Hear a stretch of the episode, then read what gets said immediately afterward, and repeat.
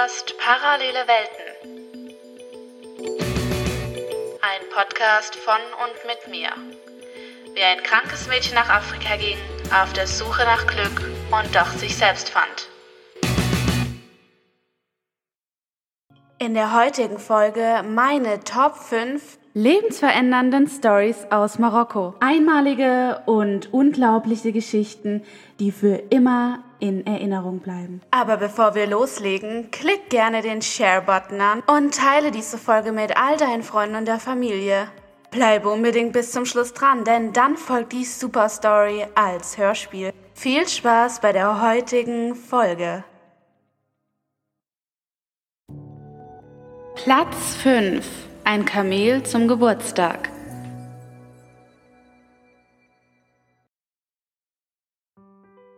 Ein Kamel zum Geburtstag. Ja, diese Story ist von letztem Jahr 2020. Ich wurde 21 Jahre alt und dieser Geburtstag war besonders, aber auch ein wenig traurig. Ähm, ich war in Marokko. Ich saß dort fest. Auch selbst wenn ich meine marokkanische Familie um mich hatte, habe ich natürlich meine deutsche Familie sehr vermisst an meinem Geburtstag und dann auch noch der 21. Also das war schon ein bisschen hart. Da ich dann echt traurig war, dass ich meinen Geburtstag so nicht feiern kann, wie ich es mir vorgestellt oder gewünscht hatte, hat mich meine marokkanische Familie, sprich mein Mann und seine Familie eben, ähm, überrascht. Und wir haben an meinem Geburtstag schön gefeiert. Ich habe schöne Geschenke bekommen, ganz besondere. Und einen Tag danach haben wir einen Geburtstagsausflug gemacht. Leider ging es nicht am selben Tag, aber wir haben das einfach gezählt, als wäre der zweite Tag einfach auch noch mein Geburtstag. Und wir sind dann ähm, mit meinen Schwiegereltern, mit meinem Mann und mir eben äh, mit dem Auto haben wir eine kleine Autotour gemacht und sind wir nach Teneria weitergefahren. Und da gibt es so eine Art Schlucht und diese Schlucht wird die Totra-Schlucht genannt. Und das Besondere ist einfach, dass es so ein bisschen aussieht wie der Grand Canyon. Müsst ihr euch vorstellen, es, es, ist einfach Wasser, es ist einfach wie ein großer Fluss, in dem man aber auch laufen kann. Unfassbar reines und gesundes Wasser gibt es dort. Es gibt auch dann separat vom Fluss abgetrennt eine Quelle, wo man sich Wasser auch abfüllen kann. Und äh, ja, das ist tatsächlich der Ort, wo auch bekannt ist für die Amasir-Menschen, dass die dort leben in den Bergen. Der Ausschlag. Ausschlag. Wieso sage ich die ganze Zeit Ausschlag? Ausflug, nicht Ausschlag. Ausflug. Der Ausflug war sehr gelungen. Es war richtig schön. Aber die Story handelt von davor. Also wir sind quasi, bevor wir zu dieser Schlucht gefahren sind, gab es eine Oase auf dem Weg. Und Leute, in den ganzen Jahren war ich noch nie in einer Oase. Und ich habe mir eine Oase immer wie in so Filmen vorgestellt, in Ägypten, was weiß ich was. Ich, diese Oase war genau, wie ich es mir vorgestellt habe. Ohne Witz so schön. Und auch mal wieder hier verweise ich auf meinen Instagram-Account. Da werde ich auf jeden Fall diese Bilder wieder posten, dass ihr es euch auch nochmal schön angucken könnt und es euch besser vorstellen könnt. Diese Oase wurde von einem Mann geleitet, sage ich jetzt mal, oder er hat sie besessen und hat daraus eben ein Café gemacht. Und der war halt Amasir. Das heißt, einer der Natives aus Morocco und ich konnte dort ein echtes Amassierzelt betreten und sehen und das war überwältigend, weil ich immer so viel davon gehört habe, aber da konnte ich es jetzt einfach sehen. Und jetzt kommt es zur eigentlichen Story. Also die Oase war wunderschön, atemberaubend, ich war sprachlos. Und als der Mann dann gehört hat, dass ich Geburtstag habe, hat er mir erzählt, dass es Tradition ist, zu Hochzeiten und so weiter Kamele zu schenken. Und dann bin ich natürlich eskaliert und habe gesagt, ich will ein Kamel und ich will es jetzt. Und ich akzeptiere nichts anderes. Ich wollte schon immer ein Kamel besitzen ja, vielleicht so extrem habe ich es nicht gesagt, aber ich habe deutlich zu verstehen gegeben, dass ich unbedingt ein Kamel mal haben will. Aber dass das ja ein Traum ist, der kann ja nie in Erfüllung kommen. Das ist ja so teuer und so große Tiere und ja. Und dann ist der Mann losgegangen zu einer Palme und hat da halt Palmzweige abgemacht. Und ich war so, okay, was passiert jetzt? Und dann hat er vor meinen Augen ein Kamel geflochten mit diesen Palmwedeln. Und das war halt einfach nur Hammer. Ich habe das mitgefilmt, das werde ich auch auf Instagram posten. Guckt unbedingt vorbei, monas.loggerlife. Und in meinen Highlight Stories werdet ihr das dann finden. Und ich war einfach nur sprachlos. Dann hat er es mir in die Hand gegeben und hat gesagt, manche Träume können nicht in Erfüllung gehen, aber manche können es vielleicht doch. Oh, und ich liebe, ich liebe einfach die Weisheiten der Marokkaner. Es gibt so viele wundervolle Menschen, die einem so viel beibringen können und man muss einfach nur offen dazu sein. Und ich war natürlich sprachlos und habe mich bedankt. Shukran, shukran, shukran, bitte. Und ja, habe mich natürlich so, so, so, so, so sehr gefreut. Und ja, dieses Kamel hängt bis heute am Fenster hier zu Hause. Und jedes Mal, wenn ich es angucke, erinnere ich mich an den Spruch. Manche Träume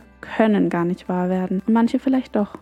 In so einem Moment, wo man es nicht erwartet. Das war mein Geburtstag.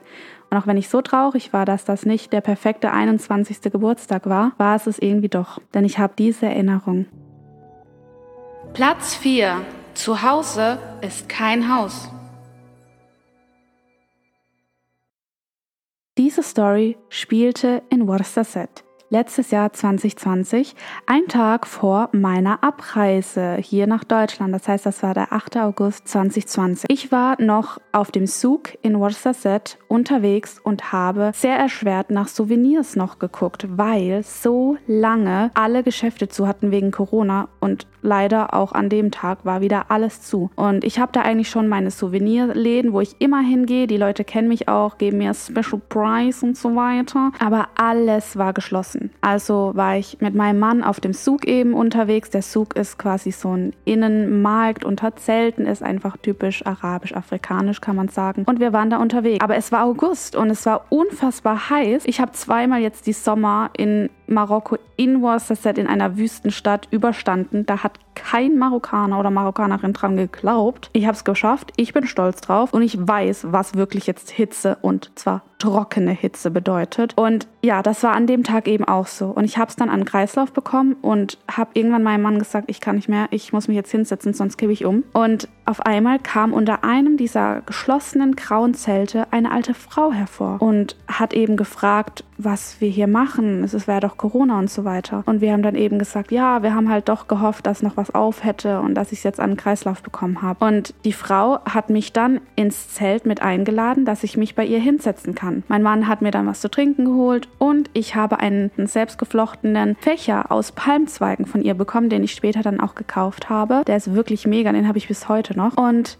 ich konnte mich quasi erstmal ausruhen bei ihr. Sie hat quasi diese Gastfreundschaft mir entgegengebracht und hat mich einfach eingeladen mit rein. Und es war wunderschön. Wenn man in das Zelt reingekommen ist, sind einem Farben entgegengekommen. Was außen total grau aussah, war innen drin voll mit blauen Farben, grünen Farben, roten Farben. Es waren wunderschönes handgemachte Teller, Vasen, alles mögliche geflochtene aus Palmzweigen, wunderschön. Und von ihr. Innerhalb des Gesprächs, was sich dann gebildet hat, haben wir erfahren, dass sie in diesem Zelt lebt, dass das ihr Zuhause ist. Und ich war total geschockt und ich habe gesagt, aber das geht doch nicht in so einem Zelt. Es war total klein und natürlich eigentlich unwohnbar. Also ich habe nirgendwo ein Bett gesehen oder eine Küche, eine Toilette und die hat halt eben gesagt, ja, es ist einfach schwierig geworden mit Corona. Sie konnte die Miete nicht mehr zahlen, also ist sie hier in ihr kleines Geschäftszelt eingezogen und lebt auf dem Boden mit einer kleinen Matratze, besser gesagt Teppich, also es war wirklich nicht dick, hat uns das alles gezeigt und hat quasi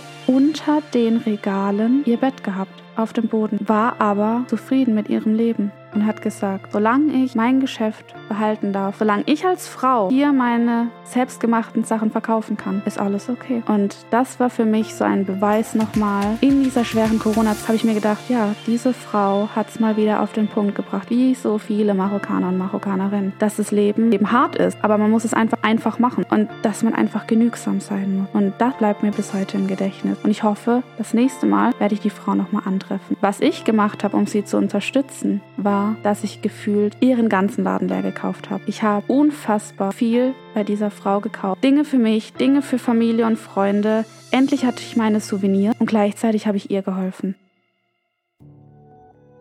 Platz 3. Die Diebeszwillinge aus Essaouira.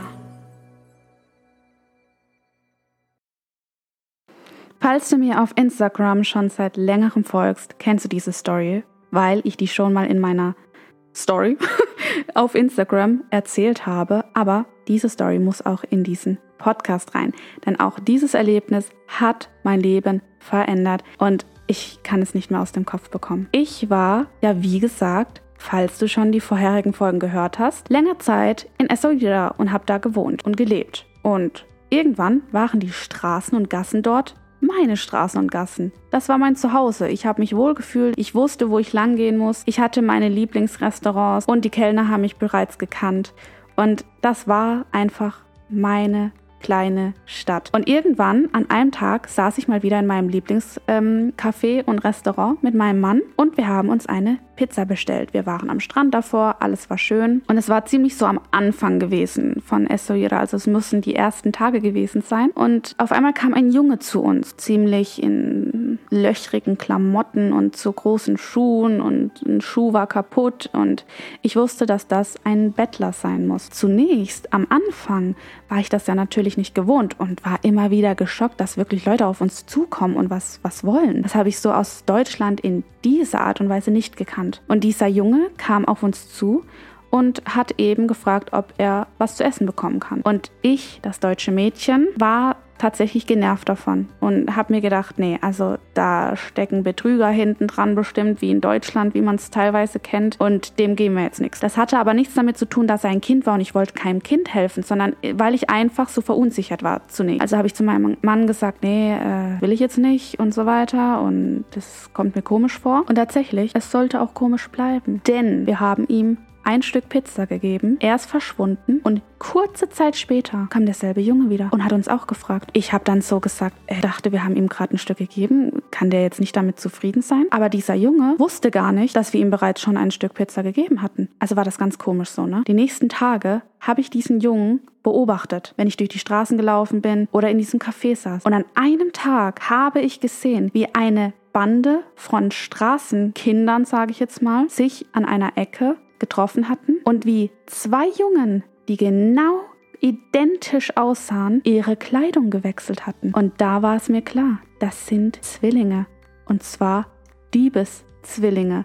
Wobei ich will nicht sagen Dieb, weil sie einfach nur betteln, aber es war schon sehr auffällig. Die sind Leuten, Touristen hinterhergegangen, haben nicht aufgehört zu reden und tatsächlich haben sie ihre Kleidung dann getauscht, damit sie dann wieder verändert aussehen. Und der nächste kann wiederum um die Ecke und der andere geht in die andere Richtung und fängt die nächsten Touristen ab. Das ging dann so und wir haben es ja auch am Anfang unterstützt, weil wir gedacht haben, ja, was weiß ich, was haben die für Probleme? Die haben immer Tempotaschentücher verkauft und so Packungen, da haben wir die immer gekauft, obwohl wir eigentlich schon tausende Packungen zu Hause liegen hatten, weil wir immer von so Bettlern die abgekauft haben. Aber wir haben es halt einfach weitergemacht. Bis an einem Tag, da saß ich tatsächlich für kurze Zeit alleine in dem Restaurant. Da kam wieder der Junge und ich konnte ja nicht wirklich gut Arabisch. Also habe ich ihm gesagt, er soll gehen, weil wir ihm schon genug Geld gegeben haben. Mal was zu trinken, mal wieder was zu essen und dass es jetzt eben reicht und dass ich das Spiel durchschaut habe. Und dieser Junge konnte Englisch. Der hat sich das selber beigebracht. Das hat er mir selber erzählt. Er hat sich das Englisch von den Touristen einfach abgehört und hat es einfach angewendet verwendet, um Geld von den Touristen schnorren zu können. Und er wurde dann frech zu mir. Ich wurde dann etwas lauter und dann kam auch der Kellner, der mich kannte und hat den Jungen dann auch weggeschickt und hat mich gefragt, ob ich mich gestört fühle und ob das, ob das irgendwie jetzt so schlimm war, ob er irgendwas gemacht hat. Und ich habe gesagt, nee, nee, alles gut. Aber ja, irgendwann ist halt einfach eine Grenze erreicht. Ja, und das ist die Story von den Diebes- oder Bettler-Zwillingen aus Essaouira. Und vielleicht hat man da jetzt keine Weisheit daraus ziehen können, aber es ist einfach eine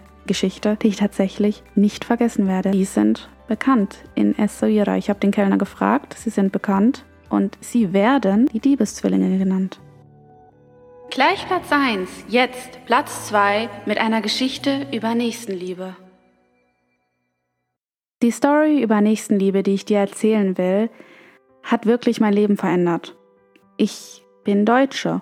Ich habe zwar auch andere Hintergründe, andere Wurzeln aus anderen Ländern. Aber ich bin deutsch. Ich bin in Deutschland aufgewachsen, geboren und bin das deutsche Dasein und das deutsche Verhalten gewöhnt. Das heißt, als ich in Marokko, in Afrika war, war ich das Betteln und die Armut der Leute nicht gewöhnt. Und eines Tages in Worcester saß ich in einem meiner Lieblingsrestaurants mit meinem Mann und wir haben gegessen. Und das Essen Ich liebe dieses Essen dort. Und es kam gerade auf meinem Tisch an und ich wollte anfangen zu essen. Ich habe mich richtig gefreut. Und auf einmal kam ein Mann zu uns. Der kam aus dem Nichts gefühlt, stand er vor uns. In zerrissenen Klamotten, ganz alt, abgemagert und konnte unsere Sprache nicht sprechen, denn er war ein Amazir. Das bedeutet, er war einer der Natives aus dem Atlasgebirge um Warsasset herum. Und da mein Mann auch Amazir ist, kann er diese Native-Sprache eben sprechen, tamasiert. Und so hat er mit ihm gesprochen. Und der Mann hatte nach Essen gefragt. Und da ist es passiert. Und da muss ich jetzt mal kurz die Musik weglassen, denn es ist wirklich ein ernstes Thema.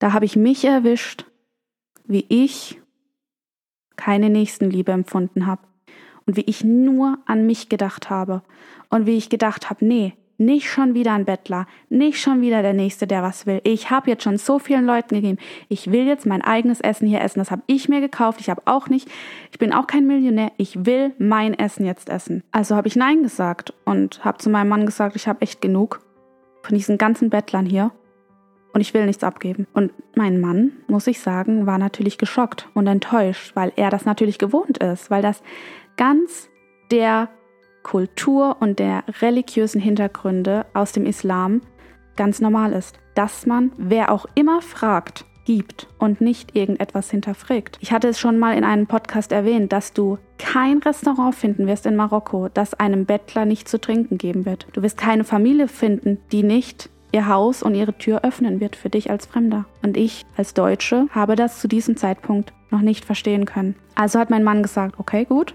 wenn du es nicht möchtest, respektiere ich, ess deine Pizza, ich gebe ihm meine. Also hat mein Mann ihm seine Pizza gegeben und seinen marokkanischen Salat und der Mann hat sich neben uns an einen anderen Tisch gesetzt. Und ich habe mit arrogantem Blick weggeguckt.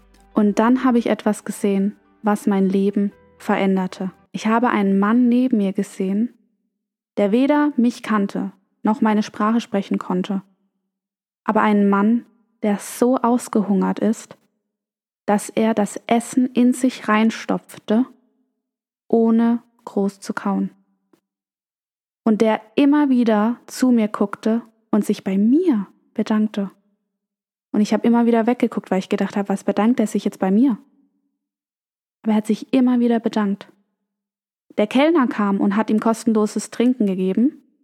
Und dann kam der Mann auf uns zu, als er zu Ende gegessen hatte, und erzählte meinem Mann, was passiert war. Er war ein Amassir, er konnte weder schreiben noch lesen und er konnte Arabisch oder Darija, also die marokkanische Sprache, nicht verstehen. Nur tamassiert und dass er seit Tagen nichts gegessen hatte und dass er aus dem Atlasgebirge hier runter gelaufen ist, um etwas zu essen zu finden, um zu sehen, ob ihm jemand Arbeit gibt. Ein alter Mann. Und er hatte eine Gutmütigkeit in seinen Augen, dass mir jetzt schon fast wieder Tränen kommen, weil ich diesen Blick von ihm mir gegenüber nie vergessen werde. Ich habe ihn angeguckt, mein Mann hat mir alles erzählt und ich habe meinen Teller angeguckt, dem eine Dreiviertel Pizza lag. Und dann habe ich mir überlegt, wie fühle ich mich gerade? Ich fühle mich voll. Ich fühle mich voll mit Leben, mit Großzügigkeit. Ich habe ein Zuhause, das warm ist. Ich habe ein Dach über dem Kopf. Ich habe eine wundervolle Familie. Und ich habe täglich den Kühlschrank voll. Und jetzt schaffe ich es noch nicht einmal, dieser Person etwas zu essen zu geben? Egal welcher Religion du angehörst, ist nicht Nächstenliebe eins der wichtigsten Gebote, eins der wichtigsten Dinge, die du tun solltest? Also habe ich auf meinen Teller geguckt und habe meinen Teller, meinen Salat dem Mann gegeben. Und ich habe auch noch Nachtisch für diesen Mann gekauft. Und der Mann hat sich formvollendet bei mir bedankt und bei meinem Mann. Und ich habe eine Sekunde runtergeguckt, weil ich gerade nach meiner Tasche greifen wollte, um ihm etwas Geld zu geben. Und ich schaue hoch und der Mann war nicht mehr da. Ich habe meinen Mann gefragt, wo er hingegangen ist. Er hat gesagt, er weiß es nicht. Er war auf einmal weg. An diesem Abend bin ich nach Hause gegangen und habe geweint, geweint und geweint, weil ich etwas für mein Leben gelernt habe und gleichzeitig ich mich so unfassbar für mein Verhalten geschämt habe. An diesem Abend habe ich gebetet und ich habe Gott gedankt dafür, dass er mir so ein Erlebnis geschenkt hat damit ich lernen kann. Kein Mensch auf dieser Welt hat ausreichend gelernt. Man kann immer weiter lernen. Und gerade was neue Religionen und neue Kulturen betrifft, sollte man immer offen sein und sollte man die neuen Erlebnisse wahrnehmen und schätzen, sich reflektieren und dann überlegen, kann ich was an mir ändern? um noch besser zu werden. Im Islam heißt es auch, dass man nicht mit den guten Taten, die man tut, prahlen soll mit anderen Leuten. Man soll es zwischen sich und Gott belassen. Und daran möchte ich mich auch halten. Aber ich sehe diese Geschichte mehr als Weisheit und als Lernmöglichkeit für mich an. Platz 1. Ein Vertretungsunterricht in Worcester. Ja, das war auch eine ganz besondere Story und die werde ich auch nicht so schnell vergessen. Das war in Worcester. Wir waren auf der Suche nach einer Deutschschule für meinen Mann und sind da eben ein wenig aus der Stadt rausgefahren in so einen Nachbarort, aber es hat irgendwie auch noch zu Worcester dazugehört. So ganz verstehe ich es bis heute nicht, aber wir mussten eine Weile auf jeden Fall mit dem Auto fahren. Und dann sind wir da angekommen und haben dann eben über Google geguckt, wo gibt es hier halt diese Sprachschulen. Dann sind wir in eine reingegangen und haben da dann auch eigentlich den Leiter, den Direktor von der Schule getroffen und haben dann uns in seinem Büro unterhalten. Und er war total aufgeregt und konnte es gar nicht fassen, dass ich eine Deutsche in dieser Deutschschule halt eben jetzt bin und seine Schule besuche.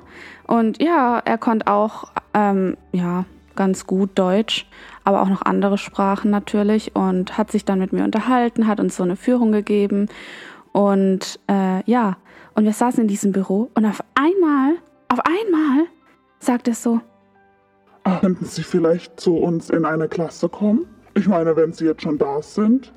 Ja, und ich halt so, hab das voll abgelehnt, hab so gesagt, nee, nee, alles gut, alles gut und so. Ich bin hier nur als Begleitung da, weil ihr wisst ja, ich mag das nicht so, wenn ich in der, auf, also wenn die Aufmerksamkeit auf mir liegt und ich in der Öffentlichkeit irgendwie so stehe. Vor allen Dingen nicht vor Gruppen und speziell nicht vor fremden Gruppen. Also da habe ich echt so eine Art SAS, wenn es um sowas geht. Also das war gar nicht mein Fall. Aber er hat halt drauf beharrt und hat gesagt, bitte, bitte. Und das wäre doch der Hammer. Und es sind jetzt auch gerade Leute da, eine ganze Klasse. Und äh, ich soll mich nur einmal kurz vorstellen, dass sie mal eine Deutsche sehen können. Und ich dachte mir halt so, wow, bin ich jetzt die Attraktion hier, was geht denn jetzt ab? So komplett habe ich das nicht erwartet. Und jetzt kommt's. Ich war zu dem Zeit erkältet und ich hatte wirklich so die schlimmsten Schlabber-Klamotten an. Überhaupt, wirklich, ich sah furchtbar aus. Guckt bitte auf meinem Instagram-Account vorbei, monas.bloggerlife. Da werde ich dieses Video posten, denn ich habe einfach noch ein Video, wie ich vor dieser Klasse stehe, in diesem unfassbar schlimmen Look, ich so kranke Stimme gehabt, es ging gar nicht klar, ist einfach so geile Erinnerung. Ja, jetzt hören wir mal weiter, wie es weiterging. Ja, ich habe dann halt wirklich, ich bin so ein Typ, ich kann nicht Nein sagen, wenn Leute dann so mich anbetteln und so, ne? Dann habe ich halt gesagt, ja, okay, okay, okay. Einmal kurz Hallo sagen, mache ich. Also sind wir in diese Klasse gelaufen, ne? Und die Klasse war halt einfach voll. Und also wirklich verschiedenste Leute, verschiedenste Altersklassen, auch teilweise Leute, die waren bestimmt auch älter als ich ein bisschen, aber eigentlich so in, in meinem Altersbereich. Und Mädchen und Jungs halt eben. Der Lehrer dann so. Ja, hallo, liebe Klasse, das ist die Mona, die ist aus Deutschland, das ist eine echte Deutsche. Könnt ihr euch das vorstellen? Es ist der Hammer. Sagt jetzt mal alle schön Hallo. Und Leute, ich sag's euch, die ganze Klasse, wirklich, wirklich wie so ein Kinderchor, alle zusammen Hallo. das war so geil. Ich dachte so, ach du Scheiße. Ja, und dann hat eigentlich alles ganz spontan und unerwartet begonnen. Denn der Lehrer hat dann einfach gesagt, ja, Mona, ich gehe jetzt dann mal. Ähm, du kannst ja einfach mal ein paar Sachen beibringen, so die typischen Sachen, erzähl ein bisschen von dir. Ähm, ich komme zehn Minuten zurück. Ja, und ich stand da dann einfach so. Mein Mann hat sich einen abgelacht und hat sich dann in die hinterste Reihe gesetzt und hat angefangen zu filmen. Deshalb habe ich das geile Video auch, also vielen Dank. Und ich stand vor dieser Klasse, fremde Menschen, ich mit meiner SAS, ne, voll, vollste Panik verspürt und dachte mir so, damit habe ich, das war nicht die Abmachung hier und ich weiß nicht, was ich jetzt zu erzählen habe, ne? Und die haben mich alle angestarrt, ohne Witz, als, als wäre ich Disney World als Person. Und nach einer Vorstellungsrunde hören wir jetzt mal rein, wie das Gespräch mit den Schülern weiterging. And then you can say Bruder, Schwester, and how many? Zwei Schwestern, drei Brüder, or whatever. Okay? If you wanna uh, make, or if you wanna explain that you have more than one brother, So viel dazu. Ich kann mich jedes Mal wieder totlachen, ohne Witz. Aber jetzt kommt's. Jetzt kommt's zu dem Thema, warum ich das niemals vergessen werde. Also erstmal allgemein, dass ich halt einfach in Marokko unterrichtet habe. Aber jetzt kommt's zum Eigentlichen. Ich habe das hier gemacht. Der kam einfach nicht mehr zurück, dieser Lehrer. Ohne Witz, ich war da für über eine Stunde vor diesen Schülern gestanden. Ich war an einem Punkt, ich konnte nicht. Ich habe ich hab die angeguckt, ich habe gesagt, ich weiß nicht mehr, was ich, was ich sagen soll. Ich weiß nicht mehr, was ich euch beibringen soll. Ich weiß ja noch nicht mal, auf welchem Stand ihr seid. Und dann haben wir halt so über Privates halt geredet. Und irgendwann äh, haben sie mir dann so Arbeitsblätter gezeigt, die sie halt noch durchnehmen müssen. Und dann habe ich halt gesagt, ja, okay, dann mache ich halt so lange damit weiter. Aber wisst ihr, ich bin ja keine Lehrerin. Es war halt einfach so voll die ganz komische Situation, vor denen zu stehen und wieder nochmal wiederholt mein SAS. Ja, also meine soziale Angststörung, die hat da einfach reingekickt. Ich, ich konnte einfach, ich, ich war so überfordert mit der Welt, plus dass ich ja wusste, wie ich aussehe, ganz schlimm. Und dieser ganze Stress hat dann zu einem ganz großen Fehler geführt. Und das war folgendermaßen. Ich lese dieses Arbeitsblatt vor und wir hören jetzt gleich wieder rein, denn das wurde auch mitgefilmt, mitgeschnitten. Und ihr müsst euch überlegen, dass ich ja eigentlich so als zweite Muttersprache Englisch benutze und ich da ziemlich dieses Hood English spreche halt. Ich rede jetzt nicht in einer schönen formellen Art und Weise, ähm, weil halt tatsächlich mit den internationalen Freunden, die ich halt habe, ähm, spreche ich halt da tatsächlich sehr locker. Und viele von euch wissen es ja wahrscheinlich, ich darf es jetzt hier nicht aussprechen im Podcast, aber es gibt ja ein gewisses F-Wort, was in der englischen Sprache sehr oft benutzt wird und tatsächlich im englischen Sprachgebrauch gar nicht so unfassbar wild ist, das auszudrücken äh, im Vergleich zum deutschen Wort äh, und speziell zum Arabischen. Und da, dieses Wort ist mir vor der Klasse rausgerutscht, weil ich halt überfordert war und gleichzeitig cool und lässig wirken wollte. Hören wir mal rein. und hat kein, so we have here a fucking fail in this. Also ihr habt's gehört, ich habe das F-Wort tatsächlich ausgesprochen, einfach in einer marokkanischen Schule. Und äh, glaubt's mir, es ist so viel strenger dort. So viel strenger. Und ich habe es einfach gesagt. Und ich habe es noch nicht mal gemerkt. Und ich weiß noch, wie nach dieser ganzen Schulstunde mein Mann zu mir kam und gesagt hat, Alter, du hast einfach was gebracht. Du warst einfach richtig savage drauf. Du hast einfach das F-Wort gesagt. In der marokkanischen Schule. Vor den Schülern einfach. Und ich habe ich hab mir das Video dann angeguckt und dachte ach du Schande. Das habe ich überhaupt nicht gemerkt, dass ich das einfach als Lehrerfunktion vor den Schülern gesagt habe. Weil ich mich halt nicht als Lehrer gesehen habe und weil ich halt mit ähm, Freunden halt so halt immer red. Aber tatsächlich, das war dann schon ein bisschen peinlich im Nachhinein. Ja, ich habe so weitergemacht. Der Lehrer kam nach wirklich Ewigkeiten, über eine Stunde locker und meinte dann so, Ja, Mona, das war ja jetzt echt super. Habt ihr was gelernt? Habt ihr? Ja? Ja? Okay, super. Was hast du denn gemacht? Ah, die Blätter? Oh, das sind wir noch gar nicht, aber egal. Ja, dann bedanken wir uns jetzt alle mal bei der Mona. Sagt alle schön Danke. Ihr wisst ja schon, in Deutsch, was ist das? Danke schön. Super. Also, dann bis Lama und bis bald. Ja, ich bin nach Hause gefahren mit ihm. Wir sind bei der Schule übrigens nie dann nochmal gewesen. Und ich habe die Leute nie nochmal gesehen, aber fassen wir es nochmal zusammen. Mein SAS-Problem, wie ich aussah, plus ich war krank, plus alles kam unerwartet und spontan, was bei mir echt was nicht so super ist. Und ja, aber ich habe es trotzdem geschafft, Leute. Und es war ein einmaliges Erlebnis. Und jetzt kann ich sagen, ich habe ja in Marokko Deutschunterricht eine Vertretungsstunde geleitet. ja, was lernen wir daraus? Nix. Aber ich habe eine Vertretungsstunde gehalten. Das passt auch. Nee, natürlich lernen wir daraus, dass unerwartete Dinge im Leben passieren können und in dem Moment vielleicht peinlich sind, unangenehm sind. Man macht sich viele Gedanken. Gerade so sie hochsensiblen Leute hören oft nicht auf, sich Gedanken zu machen. Aber Leute, das Beispiel ist einfach das Paradebeispiel bei mir immer, um Leuten zu erklären, es wird zu einmaligen Erinnerungen führen. Also, Seid offen für die Welt, geht da raus und enjoyed. Das war eine Aufzeichnung von der Podcast-Reihe Parallele Welten. Ich war euer Host Mona. Mehr über mich findet ihr auf meinem Instagram-Account Monas Blogger Live. Die Musik ist von Scott Holmes. Mehr von ihm und seinen tollen Werken findet ihr auf FMA. Bis zum nächsten Mal und bleibt gesund.